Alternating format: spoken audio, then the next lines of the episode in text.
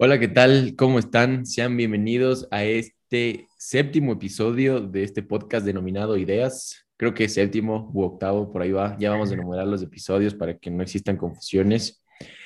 Pero nada, sean bienvenidos a uno más. La anterior semana estuvimos inactivos por unas cuestiones ahí de, de la U, cuestiones personales entre el Dani y yo, pero hoy estamos de vuelta con el podcast y de hecho estoy muy emocionado. Dani, ¿cómo estás, Dani? Quiero saber cómo te encuentras el día de hoy, porque hoy hay un episodio bueno. ¿Qué más, Pancho? Ya me encuentro, me encuentro bien porque ya hoy definitivamente terminamos el semestre. Ya se fue como que esa mochila de la espalda. Sí.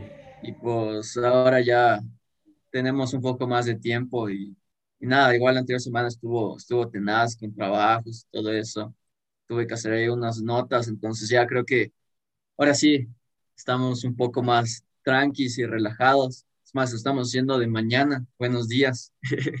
Sí, es verdad. Es, el primer podcast que hacemos en la mañana. Entonces, nada, ahí eh, hoy el tema está, está bueno, es democracia. Eh, es un tema del que siempre todo el mundo habla, todo el mundo es demócrata, todo el mundo va por la democracia, pero no muchas personas saben de verdad qué significa la democracia o qué representa la democracia. Entonces queremos meternos en todo esto, dar ideas, dar eh, visiones también un poco eh, contrastantes para poder tener una visión mucho más amplia de toda la democracia, porque democracia es algo que siempre, siempre, siempre, siempre se habla, en todo lado, así como que eh, tú eres democrático, tú no eres democrático, tu país es democrático, el tuyo no, acabas de destruir la democracia, la democracia está muriendo, la democracia está reviviendo, yo qué sé, o sea, se habla mucho, entonces hoy queremos también un poco abrirnos el paso y encontrar un camino por el cual podamos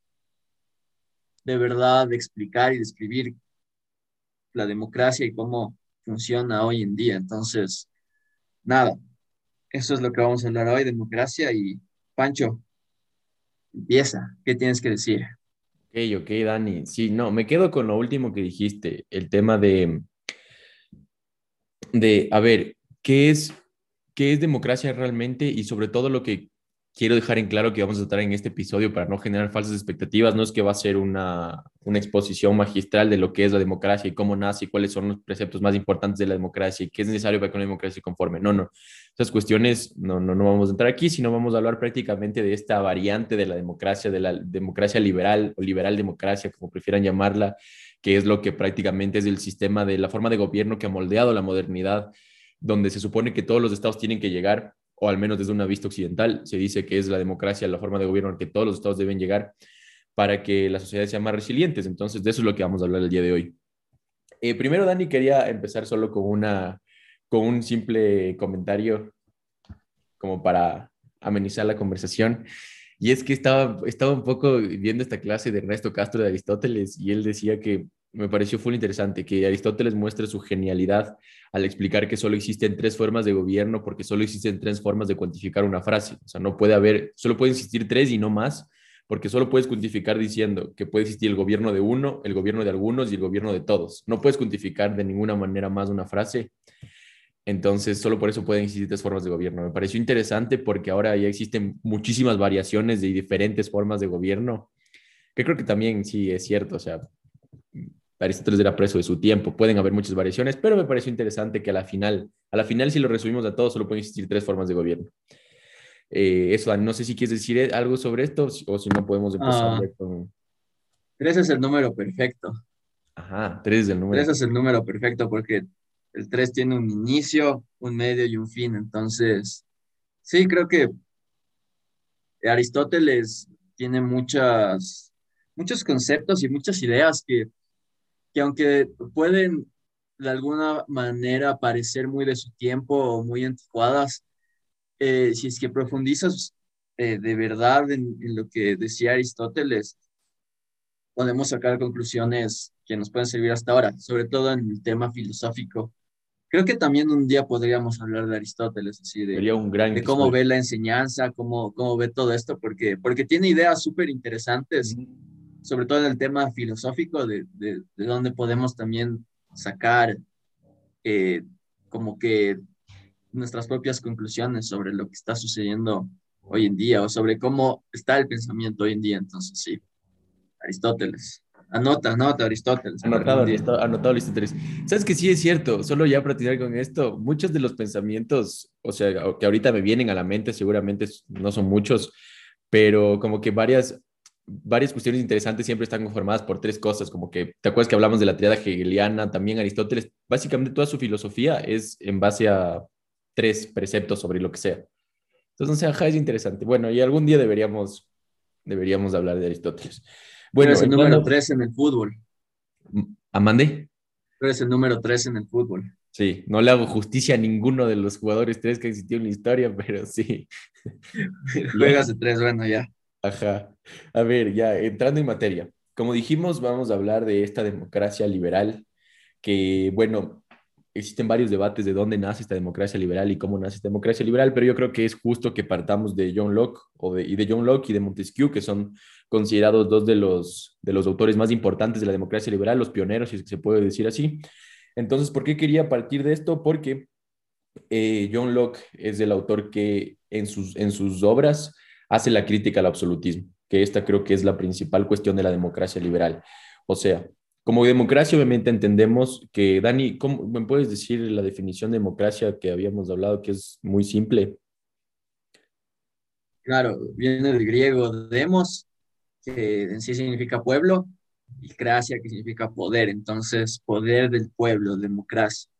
Exacto. Entonces John Locke parte de esto, parte de, entender que la forma de gobierno más estable o la más eficiente o la que debe ser llevada a cabo es en la que se tomen en cuenta todas las decisiones de los seres humanos dentro de una población determinada. ¿Por qué? Porque cuando existen regímenes absolutistas, no se da esto, o sea, no todos tienen la participación y siempre el poder recae sobre una persona, sobre pocas personas. Y así no estás, no estás respetando esa libertad que tienen todas las personas de ser representadas y de cumplir sus intereses dentro de una sociedad, porque en el absolutismo no se puede.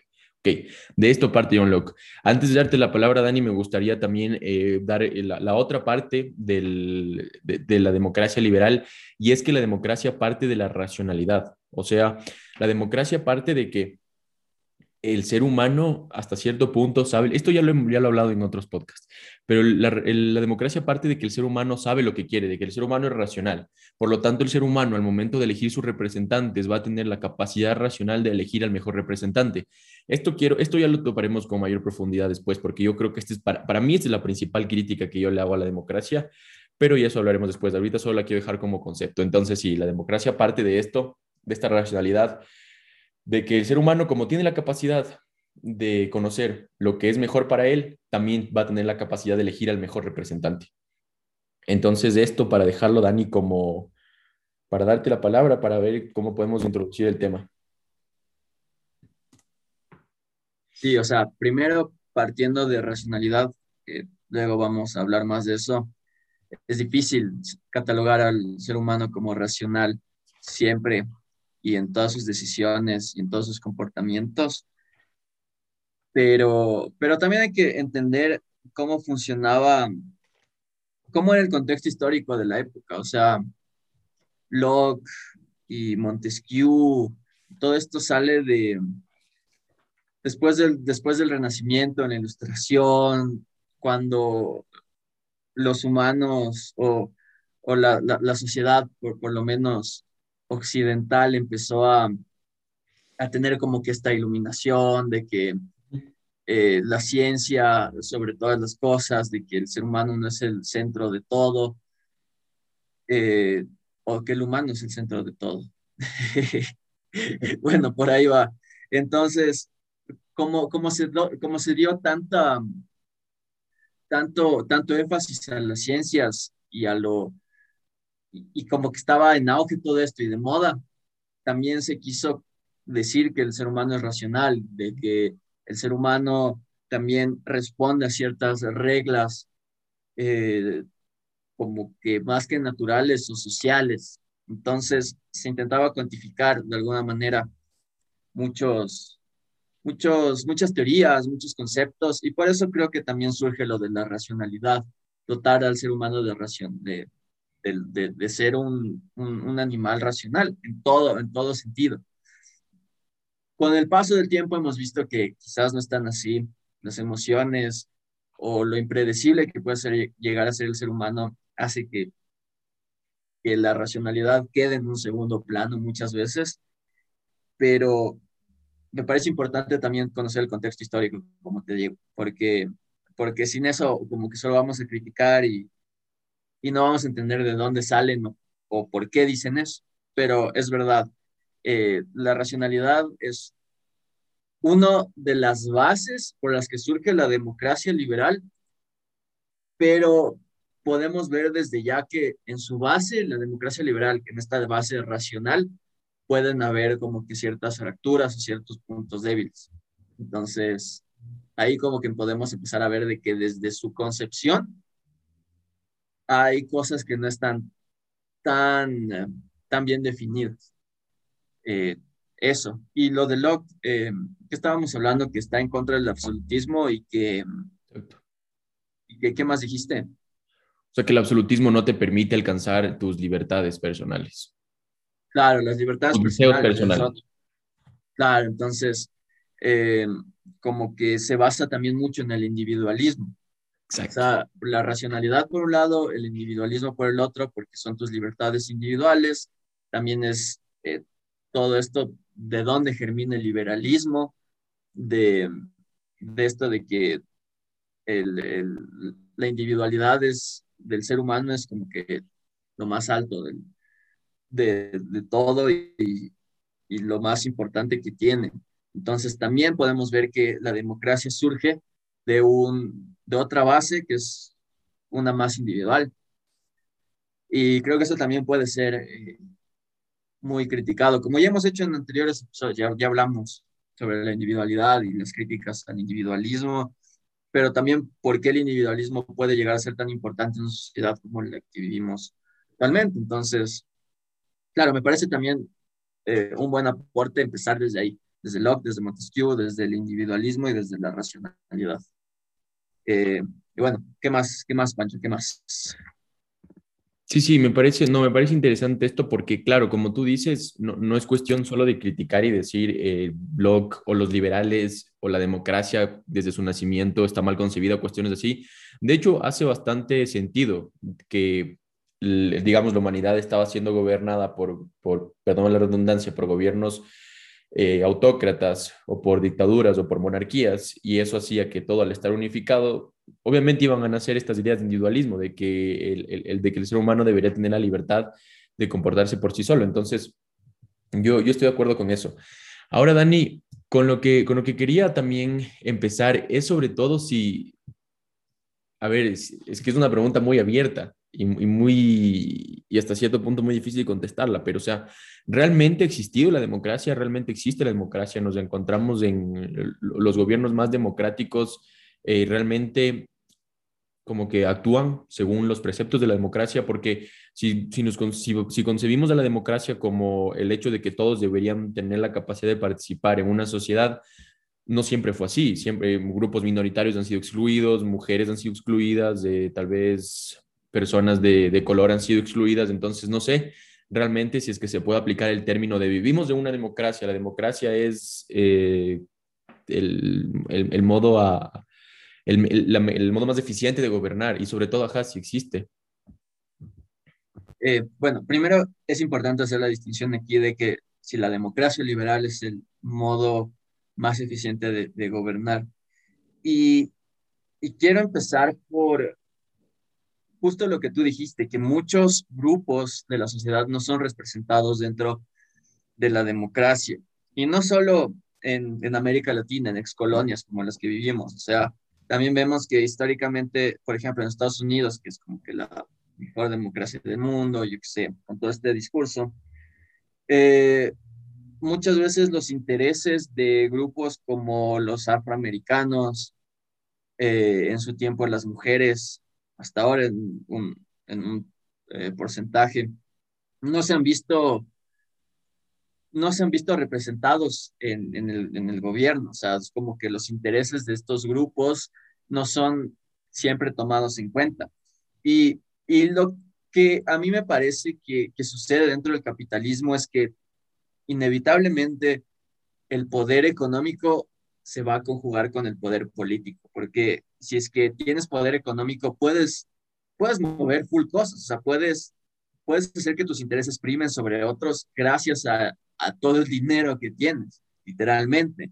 Puedes, puedes eh, comprar ciertos políticos, puedes, eh, no sé, también eh, pasar ciertas leyes que, que te favorezcan a ti, todo por el poder económico, porque el capitalismo tiende a eso, tiende a, a, primar como que el poder económico, entonces como se prima tanto eso, usualmente este poder económico se riega el plano político y causa que, que nos preguntemos si de verdad existe una democracia, porque que tanto este, se ven en igualdad de condiciones los intereses de ciertos grupos con los de otros, con los de minorías.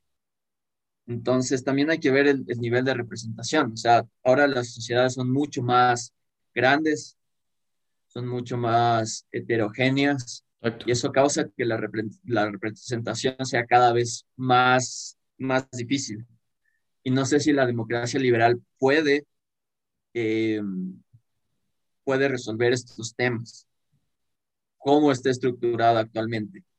Entonces, sí, el tema de, de representación es uno súper importante. Y no sé si tienes tú algo que añadir a, a este tema.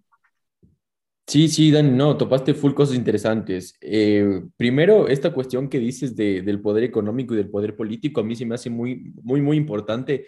Y porque yo creo que la democracia, y a pesar de que parece que es intrínseca del capitalismo, es muy, es muy difícil, porque si nos vamos a las bases del capitalismo, entendemos que para que se dé, bueno, y no solo el capitalismo, no es una crítica al capitalismo, pero en, en general todas las estructuras, siempre ha existido una relación de, un, de, un, de una persona que domina y un dominado. Entonces... Mm es imposible que se pueda dar esta cuestión de que todos van a ser iguales, de que todos van a tener las mismas eh, condiciones y de que todos se van a sentir representados, porque, eh, ok, la democracia lo dice eso, pero en un sistema desde la superestructura, como tú la llamas, el capitalismo te impide eso. Entonces, desde una cuestión estructural ya existe un problema que va a limitar a que la democracia se efectúe de la manera en la que debería o en la manera en la que se profesa, que es la manera más eficiente en la que todos tienen las mismas oportunidades. Entonces, desde ahí yo creo que ya la democracia presenta un, un problema y, y, sobre todo se vuelve un concepto mucho más intangible si lo vemos de la estructura capitalista. Ahora, Dani, lo que me llamó la atención también muchísimo de lo que hablaste. Espera, antes, de pasar, antes, antes de continuar, eh, quería también como que dar un ejemplo de esto. Y creo que el ejemplo más eh, vivo de todo esto es, es América Latina y cómo está estructurada América Latina y cómo a partir de, nuestra herencia colonial se han quedado instituciones que siguen esa herencia colonial y que, y que los estados latinoamericanos en su base también surgieron de esas instituciones coloniales. ¿Qué significa esto? Que, que hay, mucha, hay mucha discriminación y, y muchos grupos se quedan afuera de, las instituciones, sobre todo indígenas, eh, y eso hace que desde, desde la base también los estados latinoamericanos, desde su concepción, tienen como que este, este medio olor a podrido, así de que no todo, es, no todo ha funcionado como, como debería, porque históricamente las, los indígenas han sido cero representación en los estados y, y, también, por ejemplo, eh, Acemoglu y Robinson hablan de esto, en, por qué fracasan los países y hablan de que en América Latina las instituciones son extractivistas. ¿Qué significa esto? De que no, no permiten que nuevos actores entren, eh, por ejemplo, en el plano económico. Entonces siempre se quedan las mismas élites y no permiten que, que, que nuevos actores, por, sobre todo indígenas, puedan también como que inmiscuirse y ser representados. Entonces, solo para dar un ejemplo, eh, América Latina es, el vivo, la viva representación de, de, por qué las instituciones también dentro del capitalismo eh, un poco diferencian y dejan de lado a ciertos, ciertos grupos y por qué no puede haber una representación eh, así como que mm, ni siquiera al 100%, sino como que de la mayoría de la población. Eso, no, eso es fundamental, Dani. A mí yo creo que incluso es de las cosas más importantes que podemos topar e, en este episodio, porque no, es, estoy muy de acuerdo con lo que tú dices. O sea, las democracias en América Latina nunca se ha constituido como debía constituirse una democracia. Tú ya diste los ejemplos, tú ya diste varios ejemplos y yo, por ejemplo, yo recomiendo otra lectura de Simón Pachano, que también la vimos una vez, si es que les gusta este autor o no, pero independientemente de eso, es una gran lectura que habla sobre justamente cómo se ha condicionado la democracia en América Latina y él topa tres cuestiones fundamentales, que son la ciudadanía civil, la ciudadanía política y la ciudadanía social, que le ve como los tres ejes necesarios para que se conforme una democracia perfecta, si le quieres ver así. Y en América Latina ninguna de las tres está bien conformada. Entonces es muy difícil hablar de la democracia en América Latina o cómo es la democracia en América Latina. Pero más allá de eso, lo que me parece importante es que esto puede parecer obvio muchas veces o podemos decir, sí, la democracia en América Latina no es perfecta, de esto se habla siempre, pero esto deberíamos tomar en cuenta al momento de elegir representantes. Yo pongo siempre el ejemplo de Ecuador porque es el más cercano. Ecuador pasó recientemente por un proceso electoral y el discurso que utilizaba el presidente electo es este de, el de de la unificación del Ecuador, donde por fin va a llegar un presidente donde todos los intereses de los ecuatorianos van a ser representados. Y realmente eso fue lo que le dio el poder, eso fue lo, esa fue la razón por la que ahora el, presidente, el nuevo presidente del Ecuador se encuentra en el poder. Que digo, si es que esa fue la decisión de todo el pueblo, está bien, pero legitimarlo a través de un discurso de yo voy a representar los intereses de todos los ciudadanos es muy complicado. Caemos siempre en la retórica de nuevo. O sea, caemos en la retórica de utilizar la democracia simplemente para un discurso. Y si entendiéramos quizá nos, nos, nos, detendríamos un poco más de entender que la democracia no es, la, no es perfecta como nosotros la pensamos al momento de elegir representantes. Tal vez creo que esto podría generar una idea de un voto más responsable. O sea, ahí sí podría entrar esta cuestión del voto más responsable, porque tendrías en cuenta que ningún presidente, por más el discurso que te esté estableciendo de yo voy a representar a todos, o sea, no va a ser así, bro. ¿Sí o qué? Claro.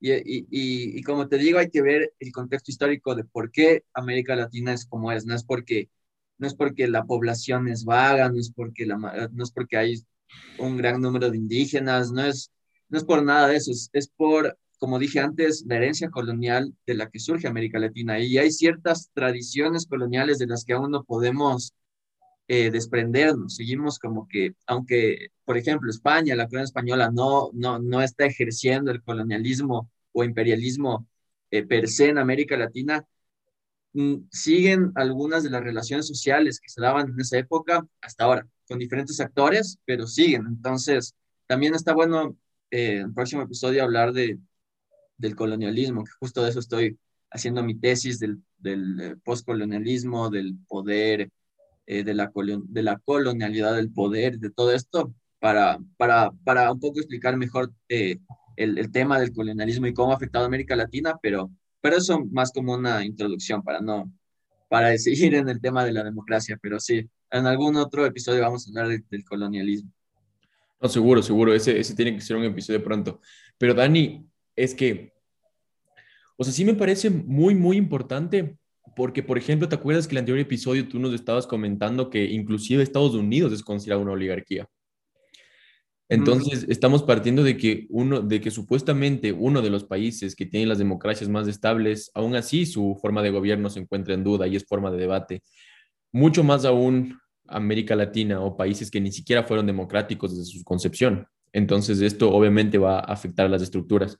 Y bueno, ya para dejarlo esto para un poquito más, más chance, porque quiero que topemos el tema de si la democracia es exportable y si debería ser exportable.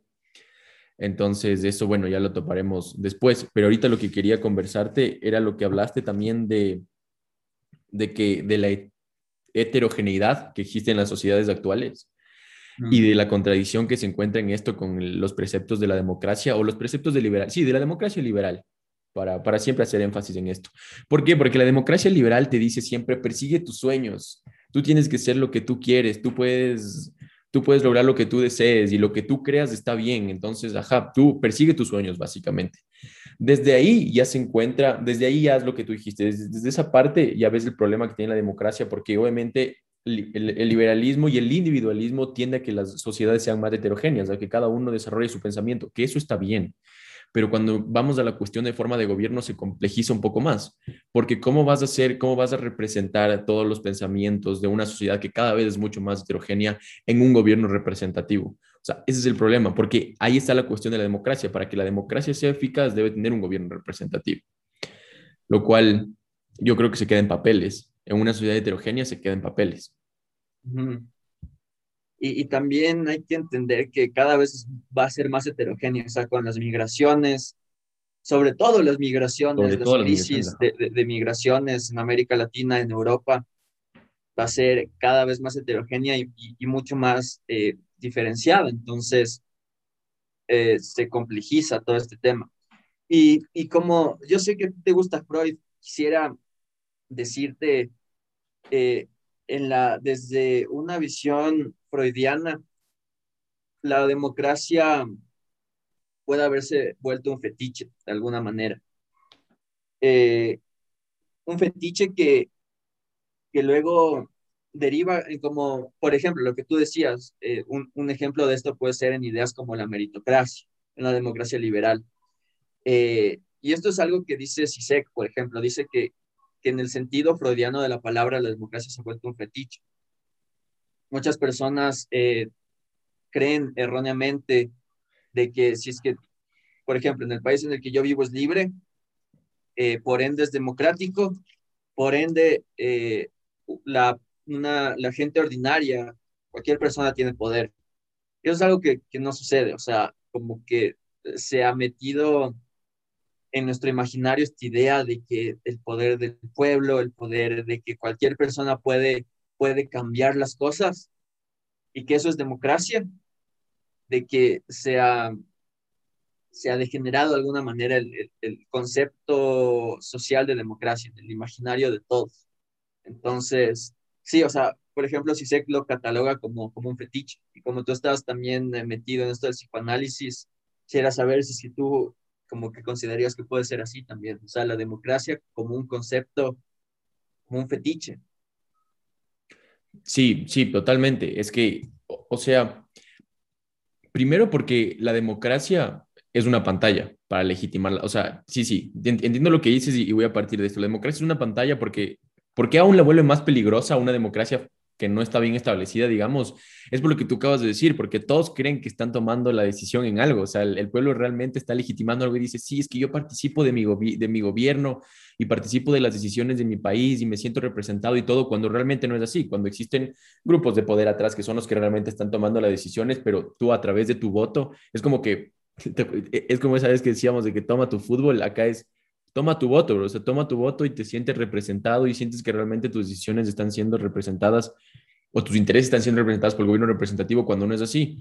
Entonces sí estoy de acuerdo con eso de que pueda convertirse en un fetiche y sobre todo por la cuestión de que Freud le vea la democracia como, o a la democracia o a la civilización como simplemente un proceso de, como para dominar al, al, ser humano. O sea, no lo ve como otra cosa, porque mientras más civilizado haces, mientras más supuestamente eh, te vuelves más tolerante con todos, sí, más civilizado y empiezas a respetar y que los derechos humanos y que ya no se puede hacer esto y sociedades más civilizadas, lo único que estás haciendo es cada vez reprimir más al ser humano para tenerlo, porque aquí va la cuestión, porque aquí va la cuestión, porque la democracia se relaciona mucho con la economía de mercado. O sea, necesitas que los seres, necesitas que los seres humanos dentro de una democracia sean dóciles y desde la visión de Freud sean dóciles y tengan estas represiones para que las puedan expulsar a través del consumo.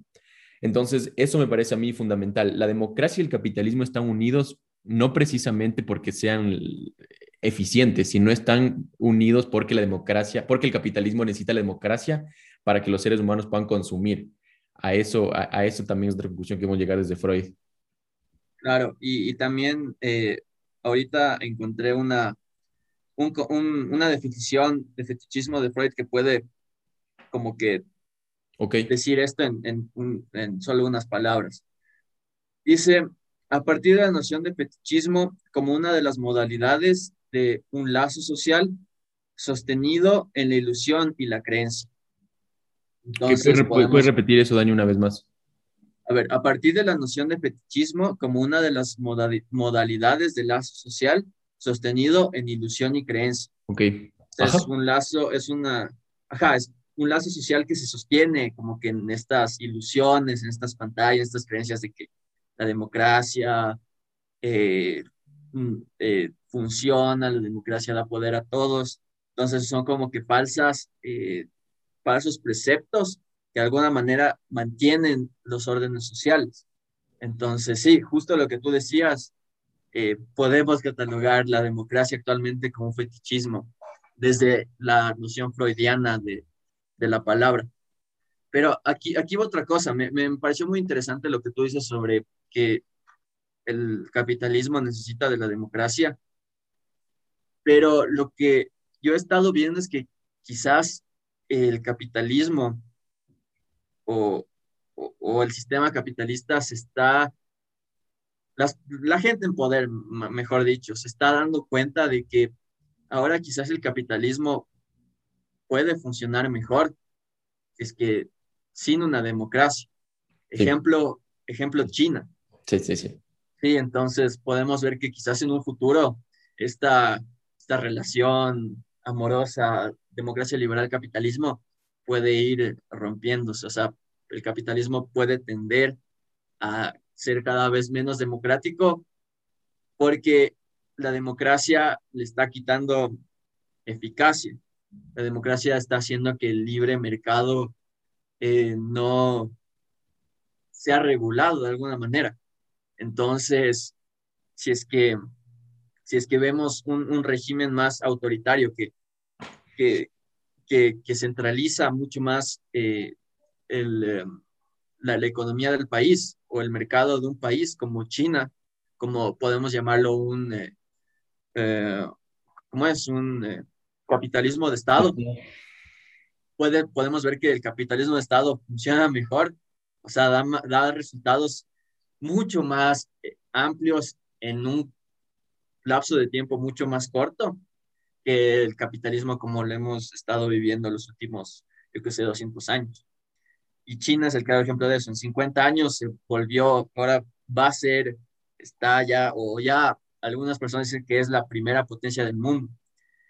Y lo logró mediante un capitalismo de Estado.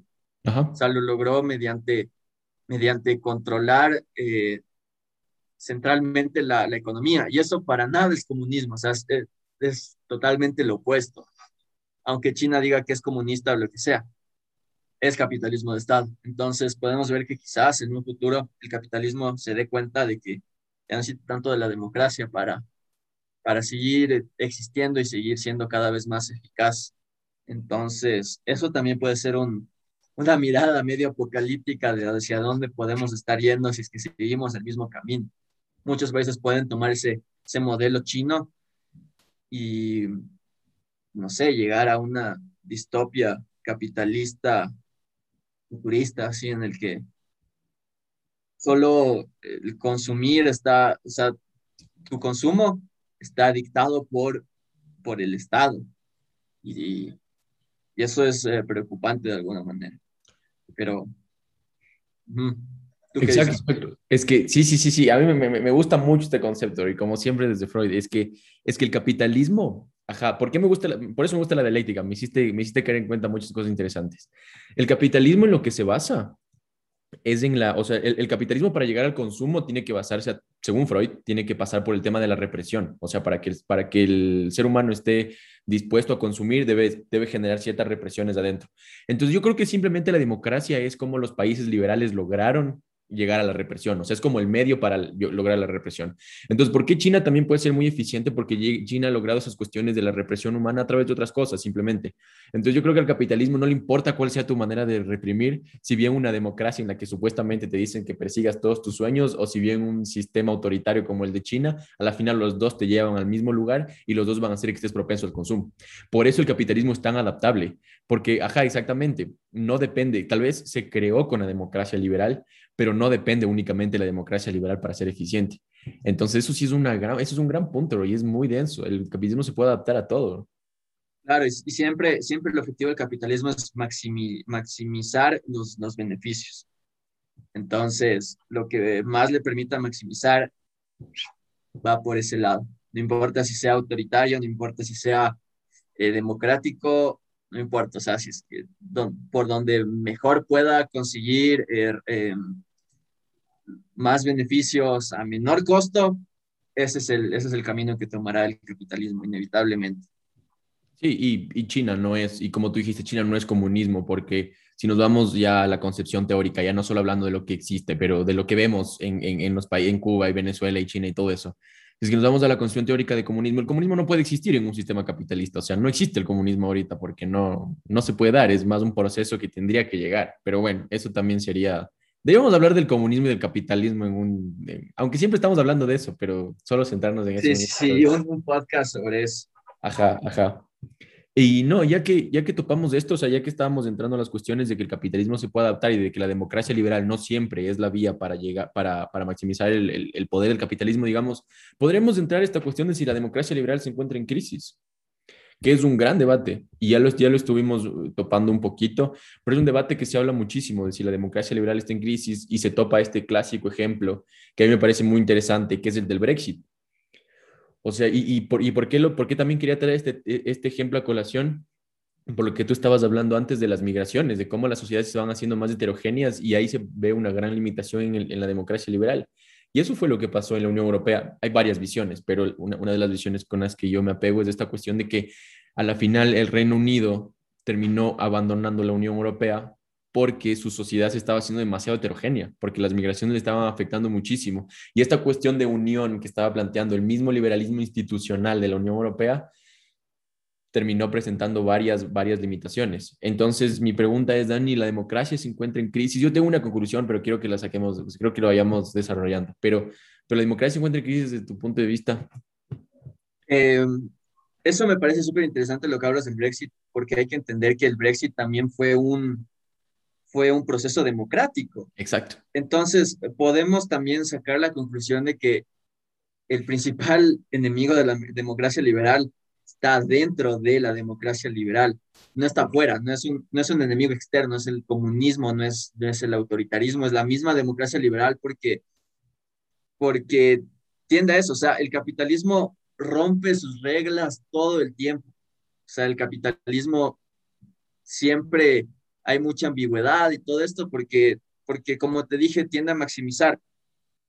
Entonces, entonces, claro, quizás, quizás la democracia liberal por ser un, un sistema no tan bien estructurado desde sus bases, desde sus, desde sus inicios, como que da la posibilidad de que este mismo pueda ser eh, destruido desde adentro, como vemos en el Reino Unido con el Brexit. O sea, el Brexit se dio gracias a que la mayoría de la población británica votó a favor de salir de la Unión Europea. Y si es que vemos que, y si es que vemos, por ejemplo, en todo, a, a, lo largo de toda Europa, si es que habrían más procesos democráticos como este, la mayoría de la población de Europa va a estar eh, en contra de las, está en contra de las migraciones. Entonces, la misma población de Europa destruiría la, a través de, de procesos democráticos, destruiría la, la democracia liberal. Si es que si es que hacemos que, que todo sea democratizado, por ejemplo, porque hay muchos, me atrevería a decir la, la mayoría de, europeos eh, son, están en contra de todas estas migraciones que están viniendo de, de Medio Oriente. O sea, no es algo solo de, de, de, Reino Unido, solo que ahí se dio este proceso. Pero si es que replicamos el proceso en otros países de Europa, quizás también tengamos la, la, la misma, el mismo, el mismo fin. Sí, por ejemplo, que Alemania se salga o yo sé, Francia o, o, o, así. Entonces, tal vez el, el, enemigo más grande de la democracia liberal es la misma democracia liberal.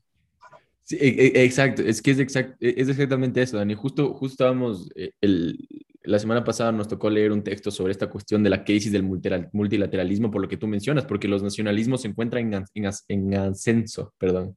Los nacionalismos se encuentran en ascenso y es inevitable, o sea, es inevitable porque porque, claro, las personas que están migrando están migrando por mejores condiciones de vida, porque según la democracia todos debemos tener las oportunidades y ellos también tienen, se merecen, digamos, tener una vida más resiliente, pero también es el derecho de esas personas que nacieron en ese determinado territorio y que valoran ese determinado territorio bajo la bandera del nacionalismo, no acoger a otras personas porque ese es su derecho. Entonces, ahí hay una, una gran, gran, gran limitante de la democracia que parte del individualismo. O sea, si la democracia realmente fuera que todos tienen las mismas oportunidades, a nadie le importaría que vengan personas de afuera por buscar mejores condiciones de vida. sería lógico. Pero es que la democracia no se sustenta tanto en eso, sino la democracia se sustenta en ese individualismo que a la final no tiene, ya en la praxis no tiene, no tiene mucha coherencia. Y eso, Dani, o sea, sí, es básicamente porque no somos racionales. Porque lo del Brexit, por ejemplo, ahí es un gran ejemplo de, de, por qué realmente no existe tal cosa como la racionalidad. O sea, en un principio los líderes dijeron, lo mejor es unirnos al, a la Unión Europea, lo mejor es crear esta Unión Europea, mejor dicho, porque, porque va a permitir que la, sociedad, que la sociedad europea esté más conectada y realmente todos los países se democraticen y lleguemos a todos al mismo lugar. Pero racional. irracional, racionalmente e, es, lo que debemos alcanzar. Y luego en la práctica, todas las emociones y todos esos odios de los seres humanos afloraron y ahora Inglaterra ya no es parte del, el Reino Unido ya no es parte de la Unión Europea. Claro, todo este odio es, es algo irracional. O sea, podemos decir que, por ejemplo, en el, en el plano laboral, viéndolo desde, desde su punto de vista, sí puede ser que los migrantes, eh, al ser mano de obra barata, como que ocupen eh, más lugares de trabajo y esto haga que, la población eh, eh, como que autóctona de alguna manera sea más, esté más desempleada o tienda más al desempleo, pero, pero, o sea, cachas la fragilidad del sistema para que solo una migración como que cause tanto caos. No, no debería ser así, no, no creo que debería ser así. Y también que, que porque el capitalismo como tiende a, siempre buscar mano de obra barata y menores costos, va a explotar más a estas personas que, están desesperados. O eso también vemos aquí en Ecuador con, con, los venezolanos. O sea, ¿cuántos venezolanos trabajan en condiciones de, deplorables, con salarios injustos y, y lo hacen porque les toca. Y, claro, entonces eh, hay una fragilidad ahí que, que, crea el mismo caos desde adentro, porque no, no, no puede brindar eh, un bienestar social para, para todos, hasta para que no tengas que salir de tu propio país, porque el salir de tu país no es, no es que tú, es una decisión así que tomas así porque quieres ni nada, es, usualmente es obligado, o sea, no es que quieres dejar a toda tu familia atrás, todo lo que tú conoces atrás para irte a donde no conoces a nadie a, a, buscar suerte, o sea, es algo forzoso. Y también es porque no se puede brindar el bienestar suficiente a la población para que, para que pueda vivir bien y en paz. Entonces, claro, es un tema complejo. Dani, aquí topaste algo, topaste algo interesantísimo que no lo había tomado en cuenta cuando estaba preparando las cositas para el podcast y que me parece brutal. Es esta, porque claro, eh, a la final, ¿por qué parte el odio, como tú lo mencionas, por qué parte el odio hacia los migrantes? Es porque, por la cuestión económica, porque es una amenaza económica para la demás población. Ahí hay una cuestión fundamental, hay un autor que se llama Paul, Paul Collier, Paul Collier, le pueden buscar en no sé de qué universidad es, pero es re famoso, entonces de ahí lo van a encontrar. El tipo habla de que Claro, una democracia. Por eso es tan importante la relación entre democracia y economía de mercado para mí. El tipo habla de que no puede existir una democracia si es que las condiciones económicas no son las óptimas. O sea, si es que no toda la población tiene trabajo, si es que no todos tienen acceso a seguridad económica, ¿Y por, qué dice, ¿Y por qué dice él esto? Porque usualmente todos, nos, todos consideramos que la democracia es eficiente cuando se aseguran todos los derechos políticos, por ejemplo, o todas las cuestiones políticas. Y ahí decimos, bueno, ya una democracia es esta porque nuestra constitución dice que somos una democracia y porque podemos votar. Ok, Paul Collier dice que no, una democracia no va a ser eficiente. Paul Collier le vea como que a las cuestiones políticas en el segundo plano. Primero tiene que ser lo económico. O sea, primero tiene que estar asegurado el, el empleo, primero todos deben tener eh, condiciones laborales óptimas para que puedan desarrollarse bien y después van las condiciones políticas. Entonces ahí vemos una gran fragilidad de la, la democracia liberal, porque el, Reino Unido es evidentemente una, una democracia liberal. En cuestiones políticas es una muy buena democracia, pero cuando ya entra el fenómeno de la migración, ya se rompe esa cuestión económica, ya no puedes lograr esa eficiencia económica, esa eficiencia laboral, y ahí se ve una gran, gran limitante de la democracia. Entonces me pareció full interesante eso, Dani. Claro, podemos decir que la democracia liberal entonces no es, no es suficientemente resiliente frente a, a externalidades o a factores externos que llegan y, pueden causar una crisis. Eh, también quería eh, decir que a través de la democracia se pueden legitimar eh, ciertas acciones que no se podrían legitimar de otro modo. O sea, como que la democracia es, es, ese, es, es ese switch que te deja, yo que sé, por ejemplo, en Estados Unidos, eh, por la democracia vamos a invadir Medio Oriente o por la democracia vamos a, a, a, a entrometernos en los, en los asuntos de, de, cierto país, porque nosotros somos democráticos y ellos son antidemocráticos, o vamos a hacer una guerra por la democracia. Entonces, la guerra, la, perdón, la democracia ha llegado a legitimar acciones, primero antidemocráticas y acciones que no se pueden legitimar de otra forma. Entonces, es como que a través de la democracia tienes este, tienes esta como, como salida para, para poder decir, para poder justificar los actos de, en este caso, Estados Unidos, pero hay muchos otros casos de otros estados. Entonces, eh, desde invasiones a Medio Oriente, golpes de estados en América Latina, todo esto se hace en nombre de la democracia. Entonces, ¿qué valor, qué significado de verdad tiene la democracia? porque, ¿qué es? O sea, la democracia ahora también puede servir para justificar eh, matanzas a, inocentes, a civiles, todo en nombre de la democracia. Y también ah, e, e, en eso se ha degenerado la democracia, en, ser solo un una justificación más, una forma de legitimar acciones no se van a poder legitimar de otra forma. Sí, de acuerdo. Creo que una gran manera de ver esto es que la democracia como forma de gobierno es, eh, es casi nula, es nula o casi nula. En lo que se convirtió la democracia es en retórica, en un discurso. Como tú lo dices, nuestro interés como Estados Unidos es tener control sobre Medio Oriente por cuestiones geopolíticas, económicas, como le quieras ver, entonces vamos a utilizar nuestra cuestión de la democracia para intervenir y así lo vamos a legitimar a través de todo. Pero no lo están y también porque la democracia es un fetiche por el fetiche de la democracia. Eso también permite que legitimes las, las, las, las, cosas. Exacto, entonces podríamos decir que los fetiches son discursos, siempre. Podríamos llegar a también esa conclusión. Pero sí. no, me parece, me parece muy interesante esto, me parece muy interesante y es porque para mí es así. Yo como yo en la, la democracia a mí no me parece, porque para, para, para ir entrando ya a la conclusión, por ejemplo, a mí la democracia no me parece un sistema tan malo. El problema es que ya no es una forma de gobierno, es justamente retórica, es un fetiche. Dejémoslo como eso, dejémoslo como eso. La, democracia es fetiche, es retórica, es un discurso que es utilizado para seguir dominando, para, para que una clase, para que una clase superior, si se quiere ver así, tenga el poder sobre otra clase inferior. O sea, no es, no es más que otra forma de gobierno, otra forma, otra, otra, otra forma de legitimar las relaciones de poder, como siempre hemos visto que es lo que se da a lo largo de la historia de la humanidad. Y antes, para que des tu conclusión, Dani, mi conclusión es que entonces, para mí la democracia, para mí la democracia no es que se encuentre en una crisis. Yo creo que la democracia ha tenido ya crisis importantes. La Primera Guerra Mundial, la Segunda Guerra Mundial son momentos donde el relato liberal, el relato democrático liberal se ha visto, sí, ha sido cuestionado. Entonces yo creo que como tal ahora la democracia no se encuentra en una crisis y sobre todo porque, porque a pesar de que tiene muchísimas limitaciones, no creo, no, no veo otro relato, o sea, no creo que prefiramos estar en un sistema como el de China, no sé, o sea, estoy hablando desde mi, desde mi percepción. Pero digo, yo al menos no preferiría estar en un sistema como el de China o, Rusia o países de Medio Oriente, cuando, donde, tal, donde también existen estados fallidos. En América Latina también Venezuela se considera un estado fallido, pero en general Sí, no creo que exista otro sistema, a pesar de sus limitaciones, no creo que abandonemos a la, democracia por otro sistema, Dani. Esa es como mi conclusión de todo esto.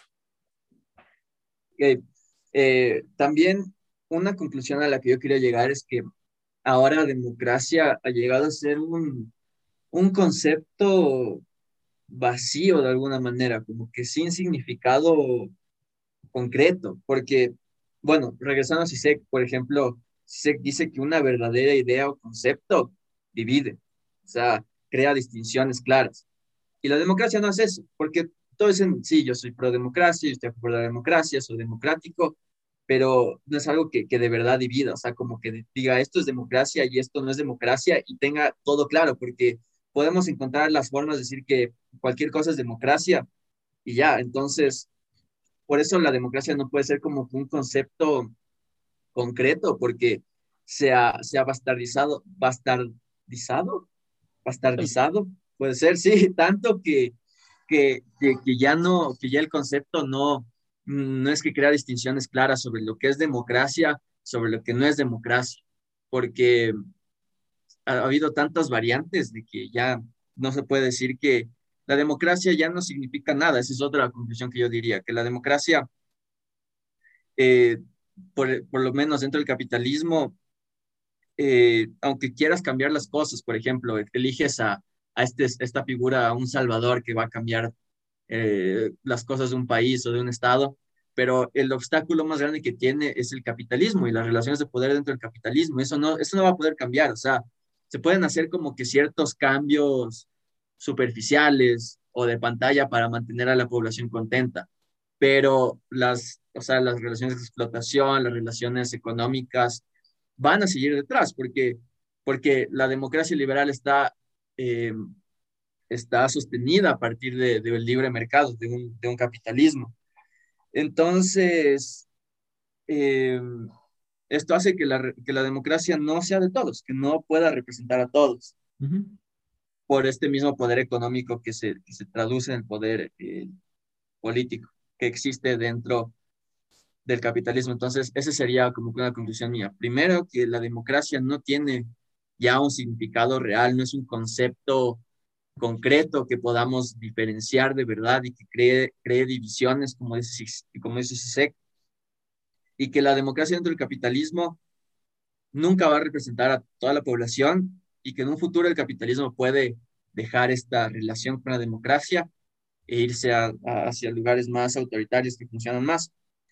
Y por último, también quisiera hablar, para terminar, sobre cómo se puede tener una mejor democracia. O sea, ya tal vez salir del imaginario de la democracia liberal y llegar a una democracia en la que por lo menos eh, se represente más a las personas y estén incluidos todos. Y yo creo que esto se conecta con lo que hablamos del sistema de salud universal, con sistema, un buen sistema educativo, porque si es que se empieza desde ahí, si es que se empieza de, incluir a toda la población en, en, en, eh, resolver sus, sus necesidades básicas de salud, de comida, de educación, ahí ya podemos incluir más a la población y esta puede tener un, un, un papel político mucho más importante y ya puede ser representada dentro de una democracia real. Entonces, como que eh, el liberalismo o el neoliberalismo ahora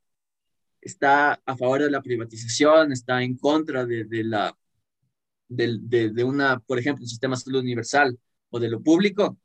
Entonces, esto hace que, que, que cada vez eh, sean mucho más eh, como que reprimidos ciertos grupos que no pueden acceder a, a, estos servicios básicos. Entonces, yo creo que para construir una democracia real, deberíamos empezar por sistemas de salud universal, por un buen sistema educativo gratuito, también por eh, eh, otro tema que queríamos hablar era del, del salario básico universal.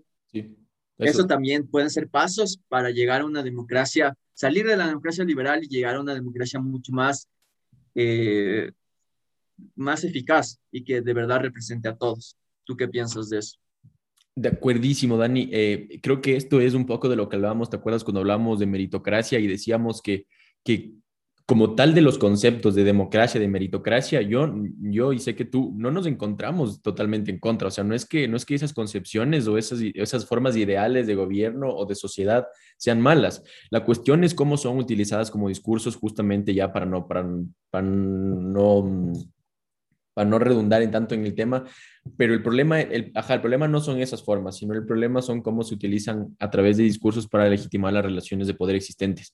Entonces, yo estoy totalmente de acuerdo en, el que, e, en lo que tú dices, Dani, que para que exista realmente democracia debemos topar estas cuestiones estructurales del sistema. Y cuando estamos diciendo que estamos topando cuestiones estructurales del sistema, quiere decir que queremos modificar la estructura. ¿A qué, ¿A quiero decir con esto? Que yo sí soy de la idea de que deberíamos llegar al Estado socialista Ojo, aquí con muchos paréntesis de lo que conocemos como socialismo. Yo me refiero aquí al Estado socialista, a la transición de capitalismo, la transición entre capitalismo y comunismo, el medio, el socialismo, el Estado socialista que es necesario para posteriormente llegar a una sociedad comunista o al comunismo. Sociedad comunista es un poco más utilizado el término, pero eh, por eso yo sí creo que debemos, por eso yo creo, yo sí creo que al, al, modificar las estructuras deberíamos llegar a un Estado socialista. O sea, la verdad es que sí. Y, pero hablando del Estado socialista como este, no como el Estado benefactor y mayor, y mayor gasto público y igual... No un Estado gigante, así que... Ajá, no, no. Sobre todo. Exacto, no me... Eso es capitalismo de Estado. No me, ajá, exacto, exacto, no me refiero a eso. Y sobre todo, ¿por qué no me refiero a eso? Porque vuelvo a tomar las palabras. En un sistema capitalista no puede existir el Estado socialista. Por más que, por más que existan los discursos y los partidos de izquierda que te quieren decir, sí, nosotros vamos a llevar el socialismo, no, no, no existe. Aquí hay que topar las cuestiones estructuralistas estructurales para hacer un cambio estructural y así llegar al Estado socialista, que podemos lograr lo que tú dices, Dani, y posteriormente tener una buena democracia. Vamos a topar en este podcast Universal Basic Income, blockchain. Son dos temas que para mí son fundamentales para llegar al Estado socialista. Bro. Sí, y, y como también dije antes, el mayor obstáculo para cambiar las cosas son las mismas relaciones de, que, que, que genera el capitalismo. Porque o sea, aunque tú quieras cambiar todo y seas un idealista cuando llegues a la presidencia lo que sea, vas a tener estos obstáculos. O sea, vas a tener el obstáculo de la explotación, ajá, de estructura dentro de tu país y también la estructura y la superestructura mundial. O sea, no es que los otros países capitalistas, las potencias, van a dejarte así como casi tú pon capital, socialismo en tu estado y todo bien. No, o sea, no van a dejarte nunca hacer eso. Exacto. Entonces, por eso debe ser un cambio eh, general, no, no específico, no particular de ciertos estados, sino es como que solo Cuba, solo Venezuela, ni siquiera son socialistas, pero no es que solo esos estados van a lograr cambiar todo. Debe ser un, un cambio de paradigma ya más mundial para que esto pueda funcionar. Y por eso regresamos al, al, al blockchain, regresamos al sistema de salud universal, regresamos a, al, al, basic income, un universal basic income, para quizás mundialmente en conjunto poder lograr, poder lograr esto. Entonces, eso. Creo que eso, eso. eso. Sí, no, yo, me, yo creo que me, me divertido mucho. Este, es, este es, el, es un gran tema que debíamos topar, el tema de la democracia. Y sobre todo, sea, yo como conclusión final sí dejo que me quedo con lo que tú dijiste un poco. La democracia ya, ya, ya, no sabemos qué es democracia, ya no existe la democracia como la conocemos, pero lo que sea que existe no está tanto en crisis. O sea, esas cuestiones no es, no, por lo menos preferimos ese sistema y lo podemos lograr. Yo creo que la democracia, la meritocracia se puede lograr pero estamos tomando las formas inadecuadas de hacerlo. Entonces, a tomar eso en cuenta, nada más, eso sería mi, mi aporte de hoy, Dani. Exacto, yo confirmo. Tienes que decir lo que tú dijiste por dos, eso ya es clásico del, del podcast. Todo lo que tú dijiste, Pancho, por dos. Exacto, ya. Y todo deberíamos, deberíamos tener algún día algún invitado o invitada si es que alguien se anima y ve esto, por favor, escriban con toda la confianza, estaremos. Sí, sí, si es que quieren hablar de algún tema que les apasiona o, o, algo, díganos si podemos ahí hacer eh, un, una triada, el número perfecto, el 3. Exacto, exacto. Eso, Dani. Sí, entonces, para hacer un por tres algún día. Me parece buenísimo, me parece buenísimo. Sería muy, muy bueno. Para no quedarnos en el por dos. Literal, y así logramos, y así estamos al nivel de Hegel y Aristóteles y todos los densos de la filosofía. Exacto. Dani, te toca. Bueno, bueno, voy a decir lo del YouTube. Tienes que despedir. Exactamente. Eh, denle like, comenten, la campanita, suscríbanse en Spotify, guárdenlo, también denle un corazoncito, síganos para que siempre vean eh, los nuevos episodios que estamos sacando. Y pues nada, nos vemos la siguiente semana con un nuevo episodio de, de ideas y esperamos también tener mucha más interacción con ustedes. Así que díganos sus opiniones, sus comentarios, están en contra, a favor. También queremos que, que no todo lo que digamos estén como que solo lo acepten, sino que también den sus, sus críticas y sus, sus comentarios quizás opuestos a lo que nosotros estamos diciendo para generar más dialéctica, generar eh, una visión más amplia de, todo lo que estamos hablando. Entonces, gracias a todos por estar acá, por escucharnos, por llegar hasta acá. Eh, saludos a todos y nos vemos la próxima. Gracias por, gracias por creer. Gracias. Adiós.